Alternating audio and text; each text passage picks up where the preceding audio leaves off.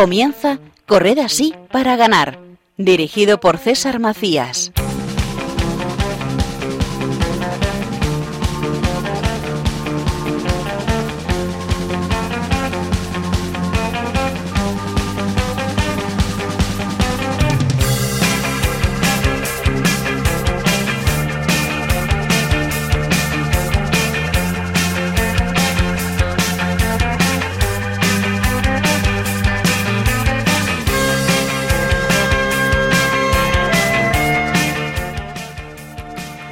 Muy buenos días y bienvenidos un programa más a Corred así para ganar. Les habla César Macías y a lo largo de la próxima hora intentaremos seguir descubriendo ese importante y existente vínculo entre la fe y el deporte.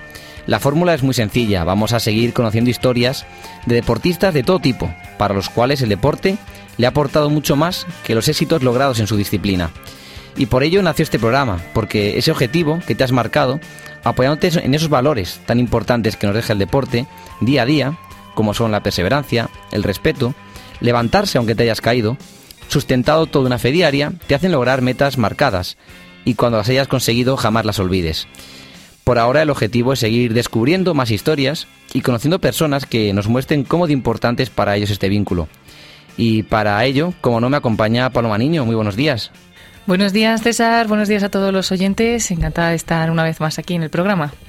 Ya adelantamos algo el pasado programa, pero quizás hayan visto una nueva campaña en Radio María, Vuelve a casa, ¿Qué puedes contarnos de ella, Paloma? ¿Qué objetivo se marca? Bueno, pues durante todo este año estará en marcha esta campaña. Eh, especialmente, pues hemos puesto también en funcionamiento una nueva página web, vuelveacasa.es, y en ella pues eh, se explica un poco todo lo que es esta campaña. Radio María, como su, su objetivo principal es la evangelización, pues también a través de esta campaña le vamos a dar un impulso mayor, buscando pues que todas esas personas que están alejadas por los motivos que sean de la Iglesia o de la fe, pues se puedan acercar, que vuelvan a casa, ¿no? Entonces esa campaña la estamos llevando con mucha ilusión y en esa página web pueden ver nuestros oyentes algunos testimonios de personas que estaban alejadas y se han acercado de nuevo, a la iglesia o también pueden encontrar una ruta eh, que vamos haciendo con los voluntarios de nuestras diócesis, de nuestras provincias. Entonces cada día, los fines de semana, se encuentran en un sitio en concreto eh, para hablar también en las calles a la gente que se encuentran por ahí,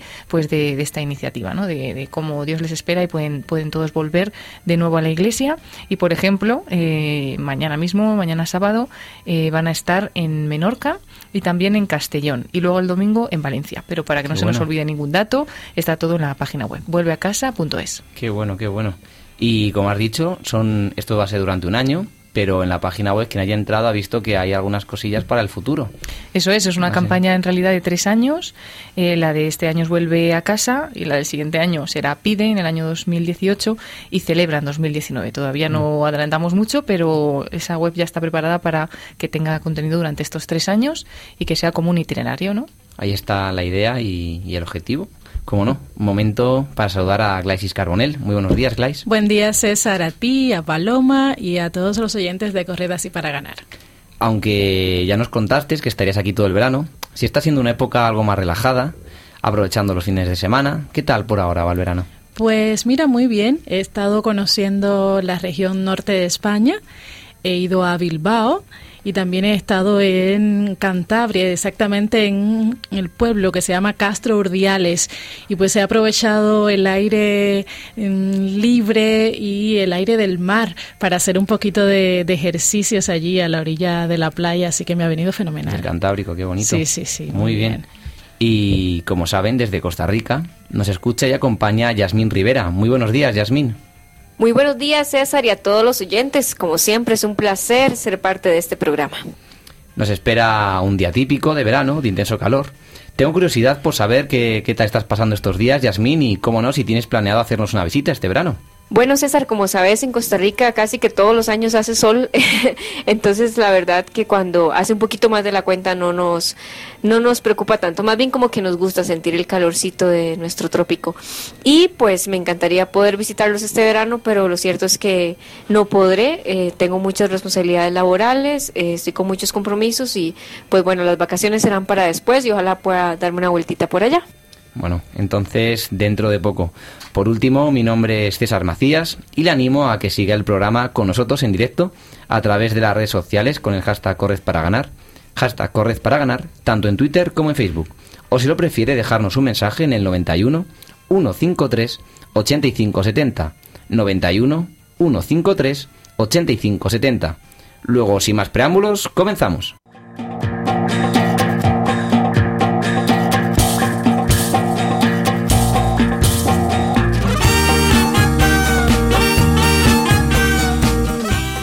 En esta mañana de 4 de agosto seguiremos conociendo más noticias que aunan fe y deporte y Yasmin Rivera nos traerá una de esas historias que tanto nos conmueven.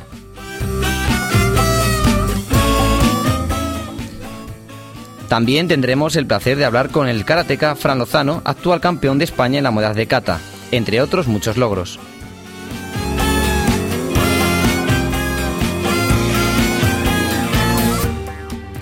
Por último, queremos invitarles a desayunar con nosotros, hablando de cómo planificar un nuevo curso, tanto escolar como laboral.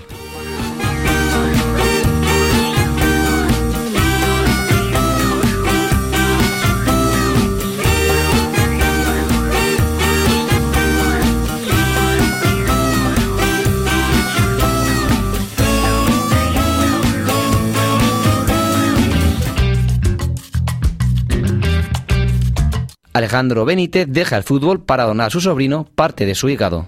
El futbolista Alejandro Lulo Benítez es el protagonista de una historia conmovedora. Ha tomado la decisión de dejar el fútbol para donarle parte de su hígado a su sobrino Milo de tan solo nueve meses. Benítez, de 30 años, es un histórico futbolista de Central La Roque de Entre Ríos. Delantero y goleador, no dudó ni un segundo en dejar el deporte de alto nivel para salvarle la vida al hijo más pequeño de su hermana melliza, Natalia. Milo sufría de una obstrucción biliar y tras una serie de tratamientos, el trasplante se, se convirtió en la única alternativa. Allí apareció su tío que tras comprobarse la compatibilidad decidió someterse a la operación en el Hospital Austral de Pilar. Nunca dudé en, en, donarle parte de mi hígado a Milo. No me importó nada. Sabía que era compatible y no lo dudé, dijo Lulo al diario El Argentino Gualenguayú. La operación de Benítez duró cerca de siete horas. La historia tuvo final feliz para ambos. El ahora exfutbolista, ya que, ha dado, ya que fue dado de alta y regresó a la Roque, donde fue recibido como un héroe. El niño continúa evolucionando favorablemente y en las últimas horas su padre publicó una foto en las redes sociales e informó que se encuentra de alta ambulatoria. Aunque la operación no lo obliga al retiro, es muy difícil que Benítez pueda regresar al terreno de juego. Antes deberá afrontar una larga recuperación. Ahora será tiempo de alentar desde el otro lado del alambre con el mate. La mejor sensación será cuando pueda ir a la cancha con Milo, concluyó Lulo. Mireya Belmonte, nadadora de la Universidad Católica San Antonio de Murcia, deslumbra los Mundiales Natación de Budapest.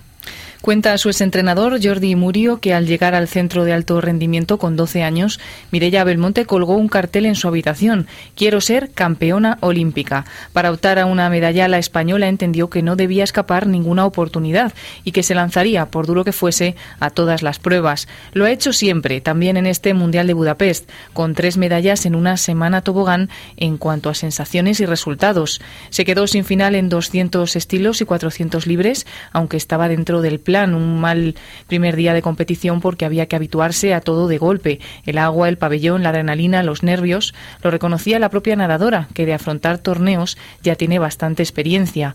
Es el peor día tener una prueba de velocidad y otra de medio fondo, es el día más difícil. Pero el día siguiente logró la plata en 1500, salió mucho mejor, tanto como para brillar en plata en la larga distancia de los 1500 metros. Con Katie Ledecky en su propio mundo, la badalonesa conquistó su primer metal con autoridad estrategia y la fuerza final que la caracterizan. No me lo esperaba, mantuve la calma y dejé pasar el tiempo, analizaba. Por fin el oro mundial en 200 mariposa. En cuanto terminó Río 2016, se propuso ese reto, esa medalla que le faltaba para completar un palmarés extraordinario. Lo logró en su prueba favorita, donde ya había sido campeona de Europa y también olímpica en los Juegos del pasado verano y por fin era campeona del mundo tras una carrera que se decidió por centésimas, pero que sabe igual a una una gloria después de no haber participado en los Mundiales de Kazán 2015 por una lesión. Y para finalizar el Mundial, otra gran final y plata en el 400 estilo. No podía irse de Budapest sin dejar hasta el último aliento y en ese aliento una plata reivindicativa y de poder porque la logró con una gran remontada en el último largo para llevarse un impulso de alegría y adrenalina y pensar ya en el siguiente reto. Garbiña y Muguruza toma Wimbledon. La española fue un vendaval ante Venus Williams, de 37 años, 7-5-6-0. Es su segundo grande tras Roland Carros en 2016 con tan solo 23 años. Algún día Pronto ganarás este trofeo. Es lo que le dijo Serena Williams en julio de 2015 a Garbiñe Muguruza. Y el pasado 15 de julio llegó ese momento. Garbiñe es ya campeona del torneo que todo tenista quisiera poseer. Victoria por la vía rápida con un 7-5 y 6-0 en una hora 17 minutos, con la que Garbiñe conseguía el segundo Gran Slam de su carrera. El año pasado tomó París y se adueñó de Roland Garros con Serena enfrente. Un año después, y un poco por sorpresa, pues su temporada no invitaba al optimismo, rindió la hermana mayor, Venus, en Londres. Garbiñe salió a la central del All England tensa, pero lo disfrutó. 14 años separaban a las dos, un sinfín de experiencia y seis Grand Slams. Un verso de If, poema de Rudyard Kipling, está escrito sobre la puerta que da acceso a la pista. Trata del éxito y el fracaso, pero tiene otros pasajes que se podría aplicar a Muguruza. Si puedes seguir creyendo en ti mismo cuando todos dudan de ti, pero también aceptas que tengan dudas, si puedes esperar y no cansarte de la espera, ella se fue de París llorando después de perder en octavos, eh, sepultada por la presión, pero se ha levantado. Muguruza se vino arriba, triunfal y desatada, mientras Conchita Martínez, la última y única campeona femenina española allá por 1994, aplaudía y su legado ya tiene heredera.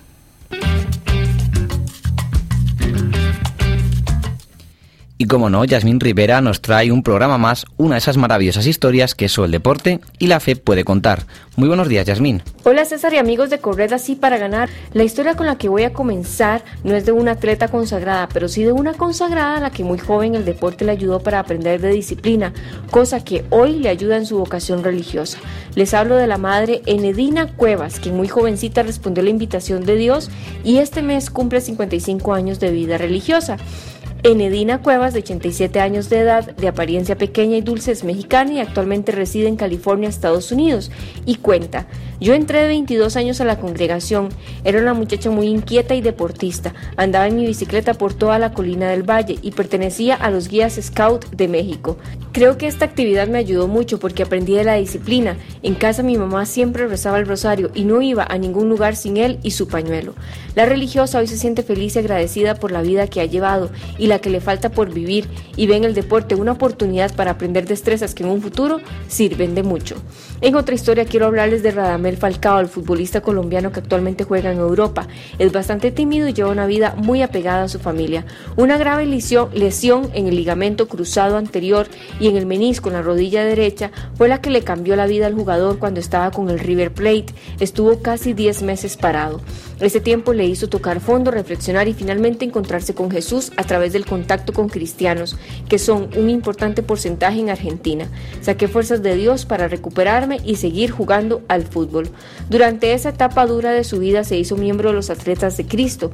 Inició la carrera de periodismo y empezó a escuchar la música del grupo de rock cristiano Los Locos de Jesús, al que es muy aficionado.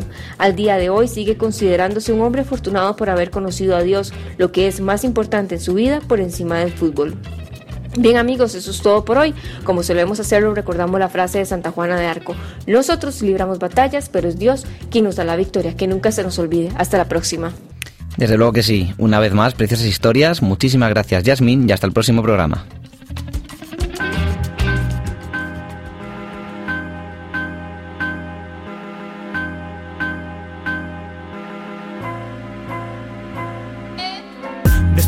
Del sueño, la victoria está cerca, ya despunta el alba, viene quien nos salva. Revestidos de la luz, la fe es nuestro escudo. Vi a muchos sabios sin palabras quedarse mudos ante esta maravilla de la creación.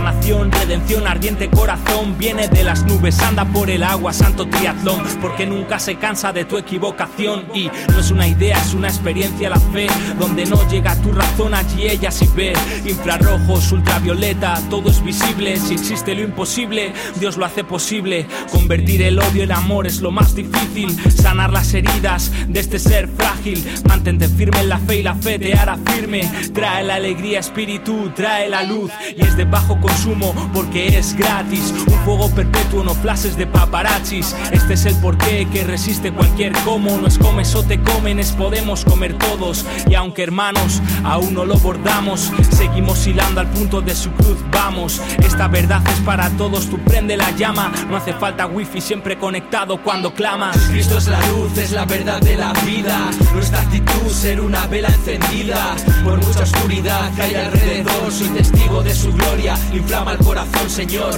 Cristo es la luz, es la verdad de la vida, nuestra actitud ser una vela encendida, por mucha oscuridad que hay alrededor, soy testigo de su gloria, inflama el corazón Señor. No preguntes cómo y dónde, tan solo sé que lo sé, aunque yo te lo explicara no lo podrías entender, es un don, es un regalo, es la vida, es mi fe, es la luz que brilla en cada instante de mi ser, yo hace mucho tiempo que te veo en mi ventana, dándome calor y claridad, pues tú me amas, llamas a mi puerta y te has quedado allí esperando, ni en mis oscuridades me has soltado de la mano, noto tu presencia cuando te hablo sin parar, otras veces en silencio solo admiro tu bondad, sí, yo creo en ti, creo que el amor es una profunda raíz que hace que te impliques, que te des a tus hermanos, siempre dando vida, perdonando, siendo humano, cambiando desde dentro lo que quieres que haya fuera, si no fuera por Dios iría directo a la quema, no hay más metas que quiera cruzar, solo el cielo porque es mi hogar, es mi canto libre lleno de esperanza. Cada mañana una alabanza, disfruto día a día, el mañana está por ver, solo sé que junto a ti poco nada hay que temer, prefiero una vida caminando junto a ti, que mil vidas vividas sabiendo que te perdí. Cristo es la luz, es la verdad de la vida, nuestra actitud ser una vela encendida, por mucha oscuridad. Seguimos escuchando La Luz de Black Soul y Fred Sánchez. La luz, es la verdad de la vida, nuestra actitud ser una vela encendida, por mucha oscuridad que hay alrededor, soy testigo de su gloria, inflama el corazón, Señor.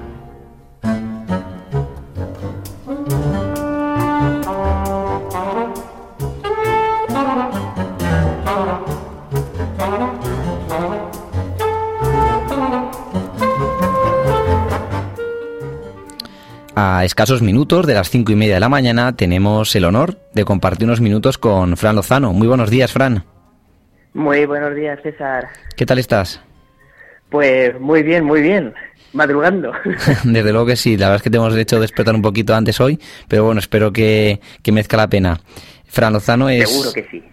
claro, Fran Lozano es el doble campeón de España de karate con deficiencia visual. Fue quinto en el pasado Mundial de Linz. Y el deporte para ti, Fran, creo que es algo fundamental en tu día a día. ¿Qué te parece si comenzamos por el principio y vemos la progresión y cómo el deporte te ha ayudado a lograr todas tus metas? Vale, pues como quieras, César. Eh, eres licitano de la generación del 87 y te diagnostican una deficiencia visual al nacer. Sin embargo, eso no te, no te, limita para nada y tienes muy claro que a ti el deporte te gusta y desde pequeño ya lo practicas con frecuencia, ¿no? ¿Qué supone para ti el deporte? Pues sí, pues eh, yo para mí el deporte es que ya ha llegado a ser una, es que es una forma de vida, o sea, desde bien pequeño a mí siempre me ha gustado hacer ejercicio y siempre estar en forma y, con la ONCE, desde que era muy pequeño, siempre estuve haciendo, por ejemplo, cuando empecé a hacer deporte, empecé haciendo atletismo. Y hasta bien entrados mis 21 años estuve haciendo atletismo. Ahora, ahora me he pasado al karate, pero es que no he dejado de hacer deporte nunca. Es ya parte de mi vida. Si no hago algo, es como que me falta, me falta algo. No, no, puedo, no puedo vivir sin ello. Hola, Fran, soy Paloma. Muy buenas, Paloma. Encantada de que estéis con nosotros en esta mañana. Pues voy a ir un poco por ahí, como nos estabas diciendo que comenzaste con el atletismo, porque ahora te conocemos todos ya por ser un gran karateca, pero esa faceta del atletismo no tanto. ¿Qué fue lo que te motivó para decantarte por este deporte en primer lugar? Pues la verdad es que en el atletismo eh, comencé muy jovencito En, en la ONCE solían hacer algunos encuentros, algunos campamentos de deporte y eso. Y claro, pues nos empezaron a llevar a pistas de atletismo, ¿no? A hacer ejercicios, a correr y vieron que se me daba bien y me dijeron, oye, pues ¿quieres venir de algún campeonato y eso? Vieron que podía, que tenía posibilidades y oye, pues mira, acerté y empecé y ya no paré. O sea, Mm, no fue, fue simplemente que las cosas se dieron así, se me dio bien, me dijeron de empezar, empecé y, y hasta donde, hasta donde llegué. No fue, no me planteé elegir una cosa o elegir otra realmente. Fue como, como se dio, simple y llanamente. Hola Fran, soy Glais, ¿qué tal? Muy buenas, muy buenos días, Gladys. Buen día. Fran, eh, supongo que cuando perdiste la vista ya de forma total, alrededor de los 16 años, fue una etapa difícil para ti.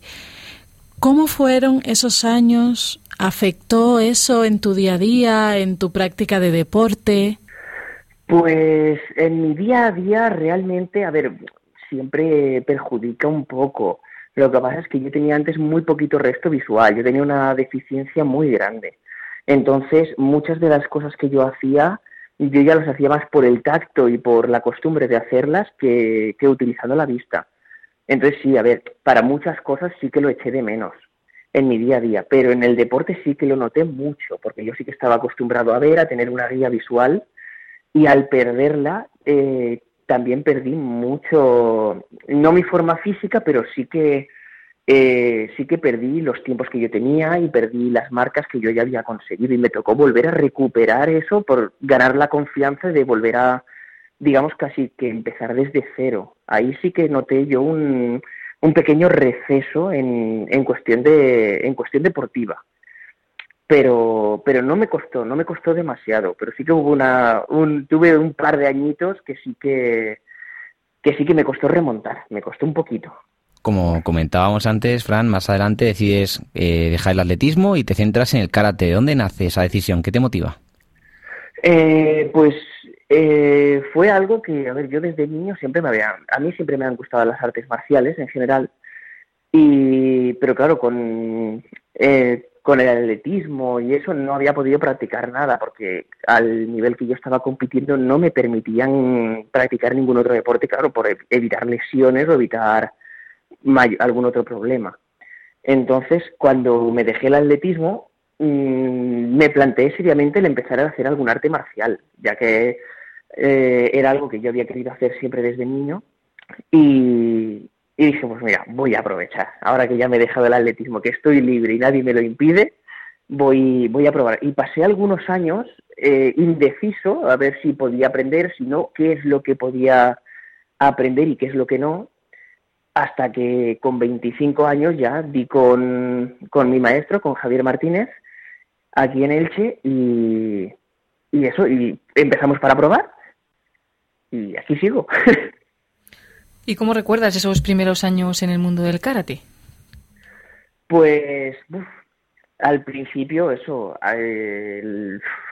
un poco dudoso porque era algo nuevo tanto para Javi como para mí. Entonces ni él ni yo sabíamos cómo, cómo iba a salir la cosa, a ver, porque soy el único ciego que hace karate en España.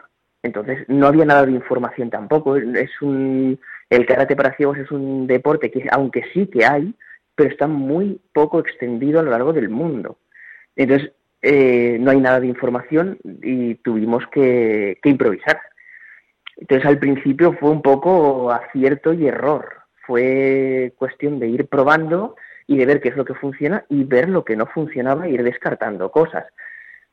Y, bueno, al principio, pues mucha ilusión, mucha ilusión porque yo vi que sí que funcionaba, que la cosa que Javi y yo nos compenetrábamos muy bien, que él tenía muy buenas ideas y con las pocas guías que yo le iba pudiendo proporcionar, eh, pues la verdad es que enseguida nos hicimos el uno al otro y, eso, y pudimos comenzar a entrenar de una forma bastante metódica y, y vamos, casi ninguna diferencia con una persona vidente. Realmente en clase, al principio no tanto, pero actualmente en clase muchas veces Javi me lo dice, hace las explicaciones Y claro, y hasta que yo no le llamo la atención, digo, bueno, Javi, ¿ahora qué? Y dice, ay, dice, es que se me olvida que eres ciego. Porque ya ha llegado un punto en el que él ya explica las cosas y como yo ya sé lo que vamos a hacer o yo ya entiendo más o menos qué es lo que está diciendo, muchas veces no necesito ni siquiera explicación. Y a no ser que yo sea algo que yo no entienda o que no sepa exactamente a qué se está refiriendo, yo ya ni pregunto en clase ni me tiene que explicar nada en específico. Entonces, ha sido una progresión bastante crecendo. O sea, ha llegado eso, es que ha llegado un punto en el que prácticamente se olvidan de que yo soy ciego. O sea que yo creo que en eso hemos tenido un 100% de, de acierto. Fran, has mm, dicho, y, y, es importante recalcar, que eres el único karateca ciego en España. Mm, ¿De alguna manera esto te ha frenado, te ha dado miedo a seguir adelante con esta decisión que has tomado por esa disciplina deportiva? Mm, pues sí, no. Eh, en un principio no, porque yo al principio, es más, cuando yo empecé a entrenar, eh, cuando empecé a aprender karate, eh, yo hacía un poco ya que, había dejado la competición de atletismo y eso. Yo ya me vi con 25, casi 26 años, y, cuando yo empecé a entrenar y a aprender karate, yo le dije a Javi que, yo no, no tenía intenciones de, competir ni de hacer nada, simplemente me apetecía aprender karate. Por, por diversión, por hobby y por el simple placer de aprenderlo, ¿no? De, porque siempre me había gustado. Y al principio, pues fue así.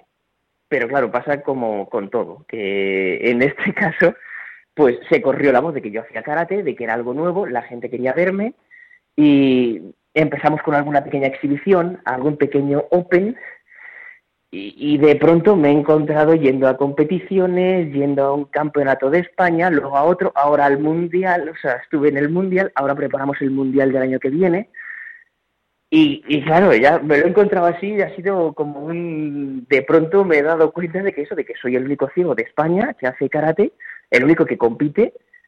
Y en un principio eso me lo he visto todo mmm, como de un, en un abrir y cerrar de ojos mmm, planteándome eso que es mm, soy el primero y estoy abriendo, digamos, una puerta para un futuro para que tengamos un equipo de competición de personas ciegas entonces, claro, sí que me encuentro a veces que digo, uff, no sé si esto me supera o, si, voy a estar a la altura, pero bueno, de momento parece que la cosa no va mal del todo. Así que eso, eh, si no lo pienso demasiado, voy bien. Si lo pienso demasiado, ya es como, uff, ¿y dónde me he metido? Que bueno, no, eso esperemos que, que, crees un precedente y animes a muchos más niños que están en situaciones similares a tuya a participarlo y desde luego que, que, lo harás muy bien. Además quería comentar que tú tienes tu trabajo, además de, de entrenar y competir de, en karate, el cual compaginas con el deporte diariamente entrenando, claro. Eh, supongo que sea un gran sacrificio diario poder realizar las dos actividades. No, sí, sí, por supuesto, no, claro, yo trabajo, de esto no se puede vivir, al menos de momento, vamos, si ya de por sí un deporte como es el karate, que es un deporte minoritario, bueno, entre comillas, mm, realmente no le da a nadie para vivir, imagínate, a un ciego menos. O sea, el deporte de, con discapacidad aún menos. Entonces, claro, yo tengo que trabajar y tengo que compaginarlo con el, con el entrenamiento. Yo soy vendedor de cupón y, y bueno, por suerte, eh, hace poco, más de un año, hace un año y medio o así, me cambiaron de sitio porque yo antes trabajaba en la calle, ahora me han dado un kiosco y me ofrecieron trabajar la jornada intensiva. Entonces yo trabajo toda la mañana, pero por las tardes las tengo libres. Entonces ya lo puedo destinar todo, toda la tarde la puedo destinar a mis entrenamientos. Entonces, claro, lo he podido compaginar muy bien. Pero claro, la verdad es que cuando tenemos épocas de competiciones en las que tengo que estar ahí al pie del cañón, no tengo vida, o sea, no tengo vida social prácticamente ninguna pero sí, he tenido la suerte de que he podido compaginarlo prácticamente sin ningún problema, tanto el, el trabajo con, con el deporte. Ahí he tenido mucha suerte. Y centrándonos un poco en tu carrera deportiva, en el año 2008 estás a punto de ir a los Juegos de Pekín, ¿es así? Eh, eh, para... Mm, eh, sí, estuve, estuve a punto, eh, cuando se hizo la, la, la Olimpiada, bueno, la Paralimpiada en este caso, pero al final no pude hacerme las marcas, tuve también una pequeña lesión de rodilla y al final eso se me, se me escapó, se me escapó. Y ya como me decía el atletismo, yo creo que ya me había olvidado un poco de las Olimpiadas, pero ahora, por ejemplo, para 2020, que es la, la Olimpiada en Tokio, y es el primer año, es la primera Olimpiada en la que el karate va a ser oficialmente olímpico, y, en principio están luchando, están viendo a ver si se puede añadir el karate para discapacitados, lo que es el parakarate en las Paralimpiadas, que ya que tenemos esta disciplina también, a ver si podemos participar. Y en el caso de participar, ya que soy el único ciego que compite en esta categoría aquí en España, supongo que iré. Así que ahora estamos, que se me escapó en cuando cuando las Olimpiadas en Beijing se me, se me escapó y a ver si retomo y al final me voy me puedo retirar al menos teniendo una Olimpiada a mis espaldas. Es como una segunda oportunidad. Pues ojalá que, que sí, que puedas ir a esos Juegos Olímpicos, porque bueno, desde luego que sería un sueño por cumplir. Pues sí, sí, yo creo que ya es lo que me faltaba, ya que no pude hacerlo cuando hacía atletismo, se me quedó, realmente se me quedó esa espinita, como delante de la puerta y decir, al final se me ha cerrado la puerta, pero bueno, al menos parece que tengo una ventana al lado y a ver si me puedo quitar esa espinita. Así es, de seguro vas a aprovechar la oportunidad. Fran, comentábamos al principio de la entrevista que eres doble campeón de España de forma consecutiva, que a pesar de no competir por ser el único karateka con ceguera total, pues tienes que realizar catas y desde luego hacerlo bien. Explícanos mm, un poco cómo recuerdas esos días y cómo consigues ser campeón para quien no conoce el mundo del karate. Mm, bueno, a ver, bueno, por partes. La competición en karate son, hay dos partes de competición, hay dos tipos de competición, kata y kumite.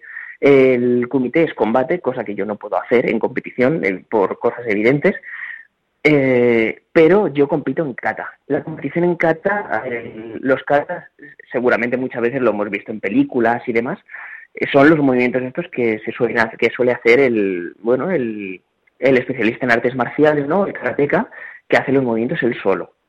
El kata significa forma en japonés y un kata es, una simulación de un combate real con varias personas, pero ya preestablecido. Entonces, mm, esto quiere decir, es una simulación de golpes, como si estuviera combatiendo contra alguien, pero estoy yo solo. Y en esta competición lo que se suele hacer es preparar varios kata y presentarlos. Entonces ahí hay que tener muy en cuenta la fuerza con la que se hace, los tiempos, las posiciones, todos. Ahí ya no es ganar puntos golpeando o ver quién lo hace más fuerte o más rápido. Eh, ahí implica todo. El, tanto las posiciones como las direcciones de los kata, de cada uno de los movimientos, la perfección con la que se hace. Ahí la verdad es que es muy, muy complicado mejorar porque son muchos, muchos detallitos y como te están mirando y te están analizando todo, también los nervios juegan un papel muy importante. Entonces, respondiendo a tu pregunta en estos campeonatos, la verdad, o sea, cuando te plantas allí y yo aquellos días los viví casi que medio con euforia y medio con un canguelo, porque claro, por mucho que entrenas, y por muy bien que te sale en, el gimnasio, ¿no? En el dojo, cuando estamos entrenando, luego llegas allí y es un pabellón enorme, es gigantesco, ya la sensación es distinta. Eh, todo el mundo, sabes que todo el mundo te está mirando, sabes que solamente tienes una oportunidad, que si te tropiezas, si te equivocas, se acabó y te vuelves para tu casa. Entonces, aunque yo realmente compito contra mí mismo, porque compito yo solo, mmm, yo eh, yo tengo que hacerlo lo mejor posible. A mí me tiene que salir perfecto, como si hubiera otra persona compitiendo, porque a mí me dan una puntuación igual. Así que claro, yo ahí mm, no evito, no puedo evitar tampoco los nervios ni ese miedo, ese pequeño miedo escénico que, que solemos tener y que a veces pasa un poco de factura. Pero vamos, yo sí, sí, sí, no, y pasa, pasa bastante. Mm. Entonces yo aquellos días sobre todo en mi primer campeonato, en el segundo ya no tanto, porque ya voy pillando un poco más de rodaje en estas lides, pero en mi primer campeonato de España aquello fue, lo disfruté, lo disfruté muchísimo. Pasé muchos nervios, pero lo disfruté mucho y me acuerdo perfectamente de la sensación. Yo me acuerdo de mm, entrar al tatami y, y cuando mm, empecé el kata, mm, eso fue una sensación de, claro, eh, una amplitud total. Daos cuenta de que yo no veo nada y mis sensaciones aquello fue, yo pensaba, yo tenía la sensación de que estaba solo en el pabellón porque prácticamente no escuchaba ningún ruido y que, y que el tatami era infinito. O sea, yo tenía la sensación de que todo el pabellón era para mí solo. Y claro, cuando empecé a hacer el kata yo me sentí yo solo en el mundo y fue una sensación que, vamos, yo no la olvidaré nunca. Y eso creo que de momento solamente me ha pasado en esa ocasión. No ha vuelto a pasarme. He estado más relajado, he estado más tranquilo, pero yo no sé si fue por el tipo de pabellón que era, porque claro, cada año se hace en un sitio distinto. Y, y ese año, yo no sé si fue por el tipo de pabellón, pero me sentí único, único en el mundo. Fue una sensación fantástica. Bueno, eso son también el, trabajo, la constancia y la experiencia. Siempre es un grado en estas eh, tesituras y, bueno, nos alegramos mucho que vaya bien y te deseamos lo mejor para un futuro en el que, ¿qué marcas tienes? ¿Qué, te gustaría llegar a conseguir? Pues a nivel deportivo, a nivel competitivo, mm, tenemos ahora, como ya he dicho antes, para 2018 hay un campeonato, está el campeonato del mundo que este año, el año que viene se celebra aquí en Madrid y, digamos, al ser aquí en casa, como quien dice, jugamos en casa, yo espero al menos llevarme alguna medalla. El año pasado en, en el Mundial de Linz, la verdad es que me quedé un poco a las puertas, me quedé quinto, que podía haber sido algo mejor, que no estuvo mal, pero hubieron ahí un par de cositas que este, para el año que viene espero que se mejoren y poder optar a una medalla. Eso en cuestión, en cuestión, digamos, ya de competición. Luego ya preparar, por supuesto, preparar para 2020 tanto el Mundial, porque coincide Mundial y coincide la Olimpiada. Entonces hay que ponerse las pilas. Y en cuestión deportiva en general, en cuestión personal, lo próximo que tengo es examinarme para cinturón negro, que tengo el examen pendiente.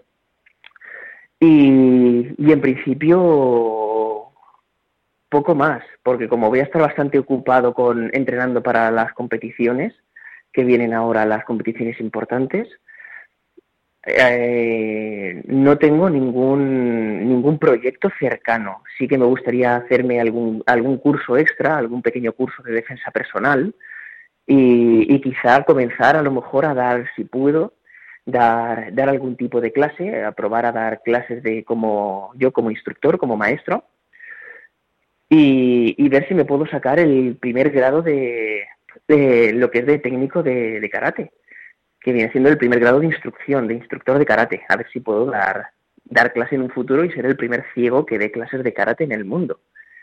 Fran, me está encantando escucharte porque, bueno, veo en, ti no ese espíritu de superación, que, bueno, pues dejas el atletismo por ciertos, eh, pues cosas que pasan en tu vida, vas al karate, primero te cuesta un poco, pero luego te lanzas, al final estás a punto de ir a unos Juegos Olímpicos y, bueno, que siempre adelante, ¿no? Ahora quieres ser también instructor, sacarte el cinturón negro, bueno, pues que sigas siempre con ese espíritu, que yo creo que también va a ayudar mucho la entrevista a, los que nos escuchan. Me estoy acordando en todo momento de, de Diego, que es un, un niño que colabora también con nosotros en la radio, en la programación infantil, estuvo con nosotros en el programa también hace unos meses. Él también es ciego y, es muy deportista, está en, varias disciplinas deportivas y bueno, seguro que escucharte pues también le va, le va a hacer mucho bien y sobre todo pues ojalá que, pues tu camino sea como decías eh, una puerta, ¿no? Para, para los que vengan detrás de ti que no, que no seas el único, ¿no? Sino que ya pues todo se estructure un poco mejor y, bueno, pues esto vaya adelante. Conociendo a, Diego seguro que se anima y, a lo mejor le tienes ahí el año que viene en Madrid, en los mundiales, y a lo mejor nosotros y él te hacemos una visita. Eso, eso. Así es, cuenta con nuestro programa Corred así para ganar, para acompañarte en ese camino que estás haciendo por cumplir esos sueños tan hermosos que tienes, Fran. Pues eso espero, veros ahí. Muchísimas gracias. Gracias a ti. Por último, por último, Fran, te quería comentar que este programa intentamos despertar a muchos deportistas y al terminar el programa nos gusta que suene una canción especial elegida por, por vosotros. En este caso, Fran, ¿hay alguna canción que escuches antes de competir, te motive o te traiga suerte? Pues para competir realmente no suelo escuchar música, pero para los entrenamientos, eh, mayormente los de pesas, porque en el dojo no, no solemos escuchar lo que es en tatami, no, no solemos escuchar música, pero para el entrenamiento físico sí que sí que ponemos música para venirnos arriba y animarnos. Y, vamos, yo la que siempre nos, cuando la escuchamos y nos ponemos que, que nos venimos arriba, suele ser la de The Eye of the Tiger, de, creo que es de Queen. Eh, de la, la, banda sonora de, de Rocky. Sí, ah, pues, pues hay una cosa, una anécdota muy buena con ello, porque eh, Javi Esquina, ¿le conoces? En nuestro técnico de sonido, sé que es una de sus canciones favoritas y a lo mejor cuando esto tiene preparadas varias versiones, ¿te gustaría que fuera la original o a lo mejor algún remix ahí más interesante, la que tú quieras. Pues hombre, nosotros siempre ponemos la, la original, pero adelante con el remix. No, no, si, si prefiero la original, la original, eso a, a gusto del consumidor, por así decirlo. No, yo seguro que me gusta, hombre, yo siempre escucho la original, la original siempre es la que suelo escuchar. Bueno, pues entonces lo dejamos eh, en manos de Javi y, y, que nos, y al final del programa despediremos con esa canción. Muchísimas gracias, Fran, por acompañarnos unos minutos. Ha sido un verdadero placer hablar contigo. No, un placer para mí y gracias a vosotros por haberme invitado al programa. Un saludo y cuídate. Venga, buenos días. Gracias, Buen Fran. día, buenos Fran. días.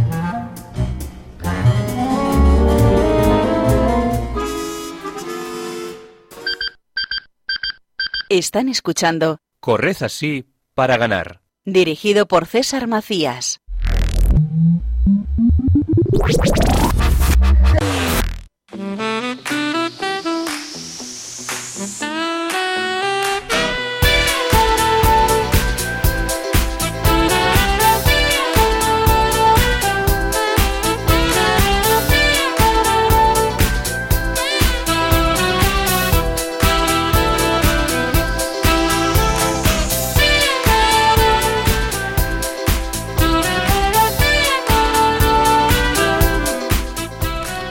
Y una mañana más queremos acompañarles a tomar el primer café del día, siendo las cinco y media pasadas y acompañando en la mesa Javi Esquina, que le tenemos desde casa, que sí, Javi, buenos días. Bueno, ahora mismo, ¿no? Esto es lo que tiene... Hola. Ah, sí, estás ahí, Javi. Hola. ¿Qué tal, Javi? ¿Cómo estás?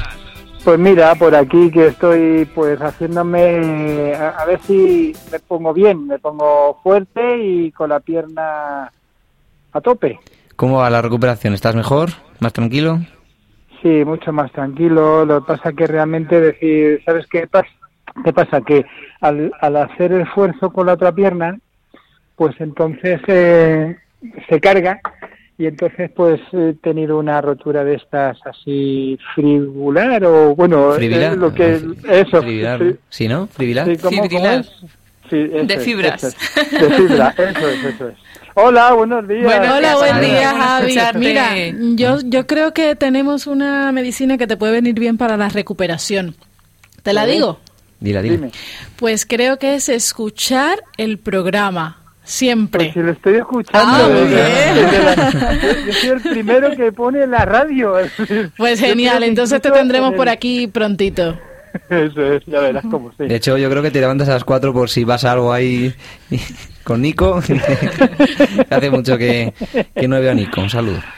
Y bueno, aunque ya comentaremos algo más adelante, este es uno de los últimos programas de la temporada y dado que esperamos poder ofrecer un par de sorpresillas en los próximos programas, me gustaría que hoy habláramos de, de la segunda época de promesas y objetivos del año, que como no es a partir de septiembre y coincide con el fin de vacaciones de los padres y el inicio del curso escolar de los más pequeños. Eh, compañeros, ¿algún propósito para este nuevo curso? Que siempre es bueno ir planificando con tiempo. Bueno, si me dejáis a mí, Sí, sí. como yo estoy descansado porque estoy tumbado, pues eh, eh, ser mejor persona. Quiero ser mejor persona. Pues si Yo ya me un sol. propuesto, ya, pero quiero ser más sol. Más. quiero, para que os hagáis una idea, quiero llegar a ser santo. Bueno, Entonces es mi, mi objetivo. qué bonito. Sí, es, habrá otro San Francisco Javier, pero igual es San Francisco Javier Esquina. Ese puede Pues ser eso único. espero. Yo, yo realmente sí, yo espero eso porque creo que el amor del Señor ya me ha tocado fuerte y, y lo tengo en mi vida diaria. Lo compartimos Merchi y yo porque es, es una pasada, es una pasada. Hace poco, ¿no? ¿Has estado también? Sí, estuve en unos ejercicios espirituales que allí es donde realmente encontré el, el amor del Señor. Entonces, mm, por eso propongo de, mm, quiero ir a, a, la santidad, como mucha gente que creo que nos pasa, ¿no? Pero mm, quiero ir a ello. A ver, a ver. Sí, sí, sí, Supongo que nos tenemos que unir contigo al mismo propósito. Todos. Pero bueno, yo como estabas hablando de nuevo curso y, de, y demás, la verdad es que todavía no me lo planteo mucho del todo, porque sí que me, me viene bien hacer el parón este un poco del verano, Ah. cambiar de actividad, y entonces tampoco pienso mucho en propósitos del año que viene, por ejemplo, si seguimos hablando del tema deportivo, pues espero seguir en el equipo que estoy de fútbol, pero sí que es- espero que sea mi último año. Entonces, pues eh, haré todo lo que pueda ¿Y para eso? que sea un buen año. Bueno, porque ya toca jubilarse. Entonces, no, yo seguiré practicando deporte, pero igual en otras disciplinas. Pero ya en fútbol, pues, pues eh, quizás este sea el último año y haremos todo lo que podamos para que sea un buen año también. Terminar con, con Más, más o menos, eh, perdona que me interrumpa, pero Nada, nada. A, a las mujeres no se les dice la edad, ¿no? Pero creo que, que es de la quinta de... de Del buitre. de buitre. No, no. no tanto, no tanto. No, pero es más o menos, creo que es de la quinta de casillas. Entonces, más o menos... Sí. Ah, ya. Yo iba a decir millennial, fíjate. Javi, ¿cómo dices esas cosas? Puede ser, puede ser. Oye, pero no, pero si por fuerza física y demás, quién sabe, igual podría seguir un poco más, pero ya Claro, creo es que- que... creo que va a ser el, último año. Luego Bueno. seguiremos, a lo mejor a otro nivel de competición o más en el tiempo libre. Hobby. Y como hobby, sí, porque Claro. también conlleva pues mucho esfuerzo, de entrenamientos, mucho tiempo. Mucho- Entonces, bueno, para dedicarlo a otras cosas también. Claro, sí. Bueno, yo mm, me pasa algo como Paloma, que todavía no tengo bien planificado qué va a pasar conmigo a partir de septiembre, porque es que además eh, exactamente no estoy de vacaciones, sigo trabajando y tal, pero mira, para mí sería una alegría seguir aquí en Radio María, tanto en este programa como en el otro que hago de ayuda a la iglesia necesitada, perseguidos pero no olvidados, y en materia de deporte, pues afianzarme un poquito más eh, en lo que estoy haciendo, que es un poquito correr y tal, quizás retomar el hacer pesas porque me gusta muchísimo y le echo un poquito de menos, así que quizás me apunte al gym otra vez. Y bueno, eso, echar para adelante con el deporte y por supuesto con la vida mm, de fe, nunca dejarla de lado y estar acompañado siempre de nuestra Madre María. Qué bonito. Eh, esperemos que sí, yo creo que no habrá ningún problema. El inicio del curso es una época en la que casi todo lo que nos rodea es nuevo. O al menos así queremos verlo algunos, y eso hace que comencemos el año con energías renovadas. Creo que también es bueno aprovechar esa energía con los más pequeños, de cara a la fe que, como ya men- mencionamos hace algunos programas, siempre se ve un poco resentida desde después del verano. En vuestro caso, compañeros, ¿solíais notar ese cambio cuando comenzaba el curso o cuando lo soléis o qué soléis hacer en casa ahora con bueno, con los más pequeños, hijos, primos? Quizás algo diferente para romper la rutina del verano. Bueno, yo al final hemos hablado varios programas de este tema, pero siempre he estado en campamentos, entonces como que el campamento te ayudaba un poco a no dejar esa vida eh, que tienes durante el año, ¿no? De, de la oración y demás, porque siempre han sido campamentos de, de movimiento de la iglesia. Y, y entonces pues eso te ayudaba a mantenerte y no olvidarte de, de- de Dios tampoco en, en el verano. Y ahora pues de cara a los niños, estos niños que llevo yo por ejemplo en el programa o en catequesis y demás, pues siempre también se les anima a que no en verano no se olviden que Dios no se va de vacaciones. Y en mi caso pues también he estado de monitora de campamentos y bueno pues intentando que los niños hagan este tipo de actividades que les ayudan a, tener un tiempo libre organizado a no aburrirse o perder el tiempo en verano y sobre todo pues además de emplearlo en buenas cosas en cosas que no les da tiempo a hacer durante otro mes o otras temporadas en el año pues que, además también se acerquen pues a Dios en este tiempo En mi caso, pues mm, yo sigo con el trabajo en la Fundación Ayuda de la Iglesia Necesitada, un poquito más intenso ahora en verano porque otros de mis compis están de vacaciones, pero creo que esto me ayuda mucho a estar en este tiempo en sintonía con otros que viven el verano de una manera diferente que quizás no tienen la oportunidad de irse con su familia a algún sitio, de estar disfrutando de la playa y entonces es un poquito también eh, acompañarlos a través del trabajo que hago y a través de la oración que es algo eh, que tenemos muy presente en la Fundación, rezar siempre por los cristianos perseguidos, no olvidarnos de ellos ni siquiera en esta época de verano, porque hay muchos que aún en los meses de julio y agosto siguen sufriendo y pues creo que esto está siendo una experiencia muy enriquecedora para mí eh, en la vida espiritual y también para la vida profesional. Eso es lo que sí, siempre creo que podemos sacar una muy buena lección de, de todas las experiencias que vivimos en la vida. Javi. Bueno, yo pues eh, primero ponerme bien. Yo seguramente mm, que ya en septiembre espero ya tener el alta. Bueno, es decir, tengo mucho mono de trabajo ya. Pero con tranquilidad, Javi, que es importante recuperarse bien, que luego es para toda la vida. Tengo bastantes proyectitos ahí, por ejemplo, la colaboración con, con Palomilla para, para la hora feliz, que vamos a hacer un, unas horas felices muy bonitas, muy, muy, felices, muy felices, muy felices, sobre todo. Y bueno, y, y, poder ser una herramienta de evangelización, es decir, yo como ya sabéis, es decir, soy una persona que ha estado, lleva 30 años en el medio de la comunicación y ahora es cuando me siento realmente mm, digno de mi empleo y de mi profesión poder evangelizar con mi profesión es lo más bonito que puedo, que puedo hacer. Qué bonito, Javi. Como siempre, muchísimas gracias por estos minutos. Un placer poder seguir conociéndonos un poquito más y aprender todos de todos.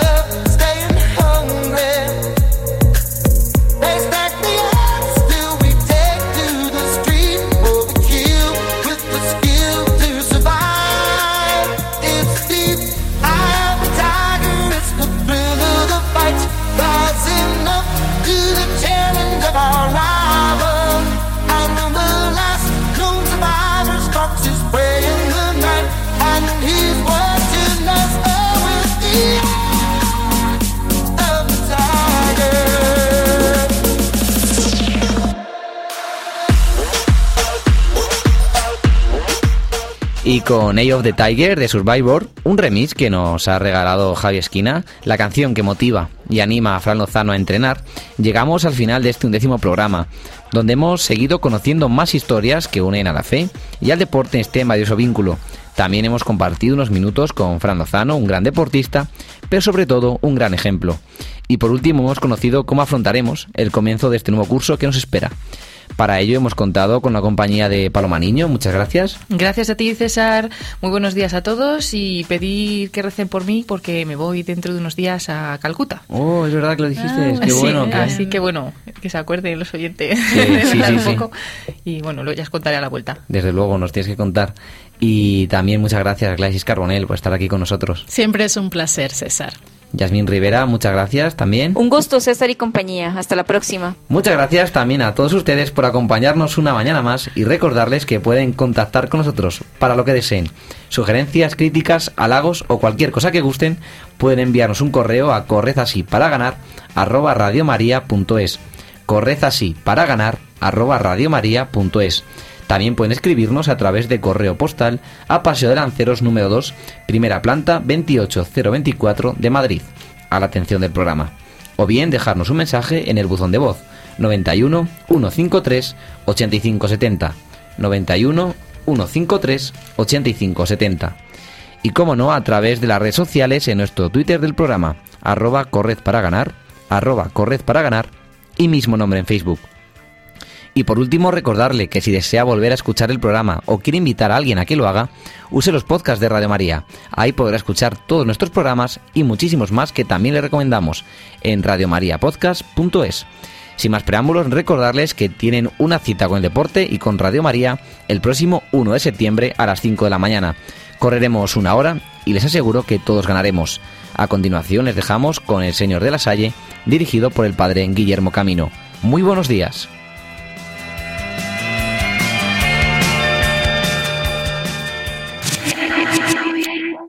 Si nos quieres volver a escuchar, Para los que sueñan. Para los despistados. Para los que corren. Para los que nos escuchan. Para los que desean volver a escucharnos. Para todos nosotros, Radiomariapodcast.es